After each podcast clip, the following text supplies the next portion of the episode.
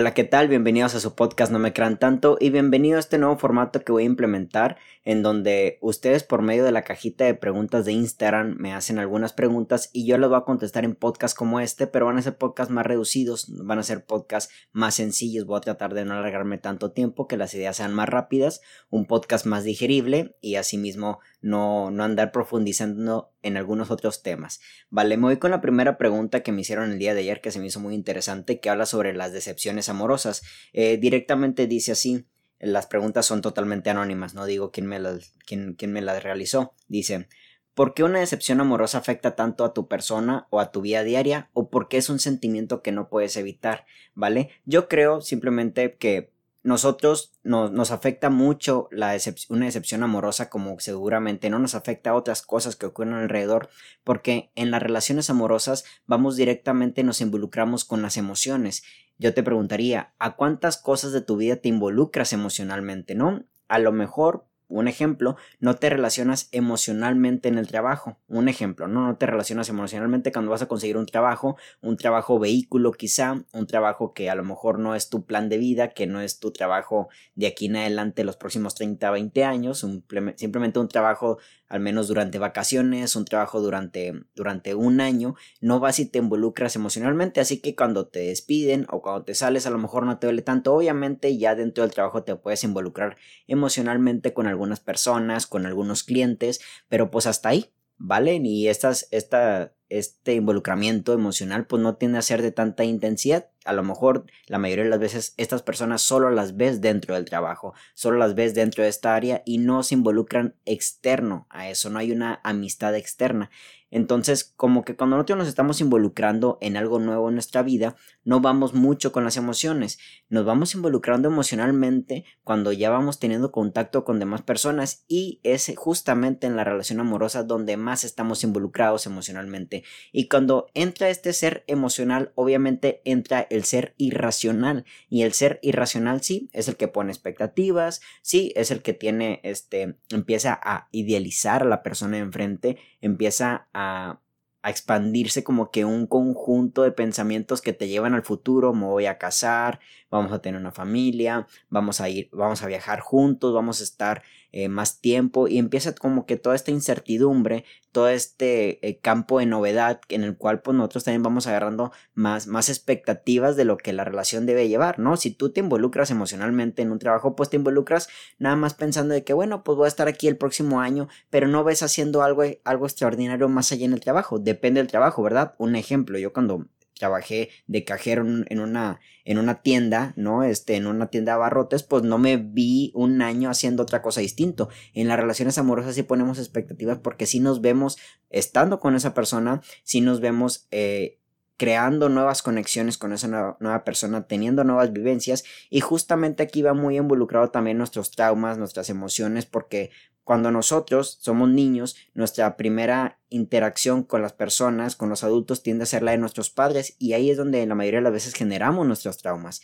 Entonces, cuando nosotros nos involucramos emocionalmente, va, va como que todo un campo de emociones, va todo un campo de, de características humanas, de, de sistemas humanos, de cómo pensamos, cómo actuamos y todo eso se involucra en una sola persona, en este caso en la persona de enfrente, se lo aventamos, ¿no? Como que de plano, sí, el enamoramiento nos hace ser un poco este, hasta irracional, exactamente, irreal con las cosas, no queremos ver la realidad, somos estamos un poco sesgados y cuando eso termina empezamos a lanzar todas esas cosas que competen a nuestro sistema de vida diaria, ¿no? Cómo nos comportamos con nuestros hermanos, con nuestros padres, con las personas que vivimos y justamente luego eso lo vamos transmitiendo a nuestra pareja, ¿no? Yo creo que las decepciones llegan porque cuando estamos involucrados con tantas cosas, obviamente esperamos el mejor resultado y yo creo que hasta inconscientemente esperamos que el de enfrente sea como que cargo de nosotros. ¿vale? Y yo creo que todo esto hace que estas expectativas tienden a querer que si falla es porque el de enfrente de plano te decepcionó. Yo creo que las personas en sí no te decepcionan, yo creo que uno mismo se decepciona de ellas porque uno justamente espera algo de ellas. Es muy difícil, claro que sí, es muy difícil no esperar algo de tu pareja.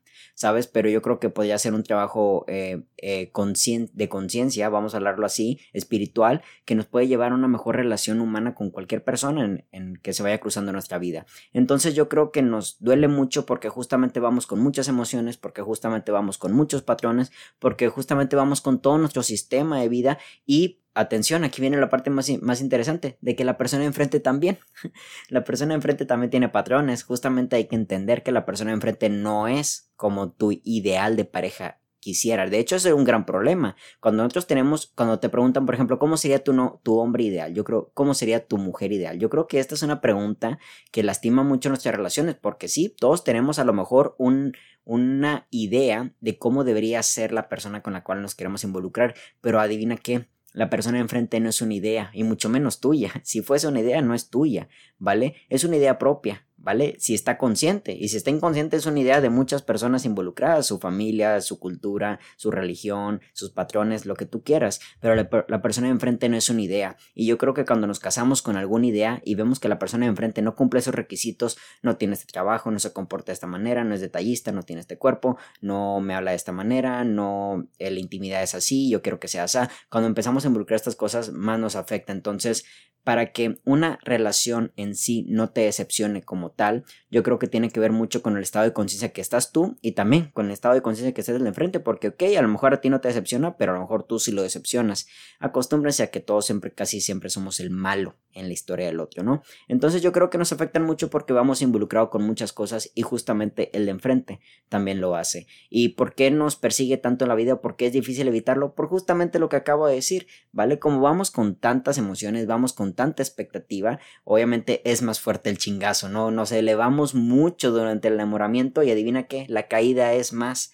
Eh, si yo les pregunto, a ver, ¿les ha dolido una, una relación que ha terminado con ustedes? No, ¿No han estado enamorados? Pues la verdad es de que no. ¿Saben? A mí hace un buen tiempo me pasó que estuve en una relación donde yo no estaba enamorado y la verdad que cuando terminó, pues el dolor no fue tanto. Pero pregúntame cuando estaba muy enamorado, híjole, el, chingazo dolió más. Entonces las expectativas, el, el, la expectación propia hacia lo que estamos a punto de vivir, nuestros ideales, nuestros patrones, nuestras emociones en sí, nuestros traumas que también están involucrados, hacen que cuando lleguemos al, al punto cumbre del enamoramiento, obviamente tarde que temprano tiene que bajar la verdad que es algo muy complicado de mantener. Yo creo que hasta aquí químicamente imposible.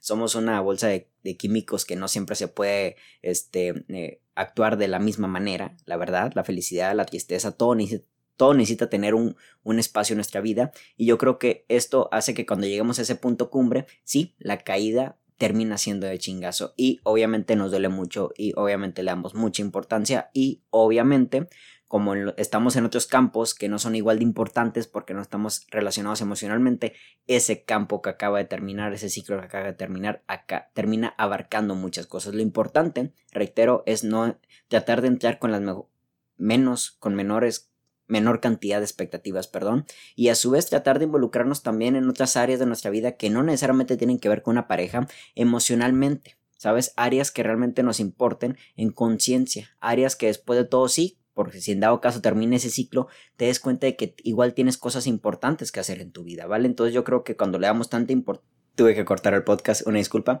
Así que cuando nosotros nos involucramos, ¿vale? Este, en una relación con mucha emoción, habría que entender que también nos podemos involucrar con esa emoción y con esa importancia en otras áreas de nuestra vida. Así que cuando ese ciclo termina, nosotros podamos volver a nuestra vida cotidiana en la cual también hay cosas importantes, también hay expectación, también hay planes, también hay proyectos a futuro. Y yo creo que eso sería el trabajo consciente más interesante. Pero bueno, entiendo que también venimos de unas narrativas eh, de, de, mamá y papá, de dos son uno, ¿saben? En donde plano estamos buscando, como que tal parece que sí estamos una media naranja.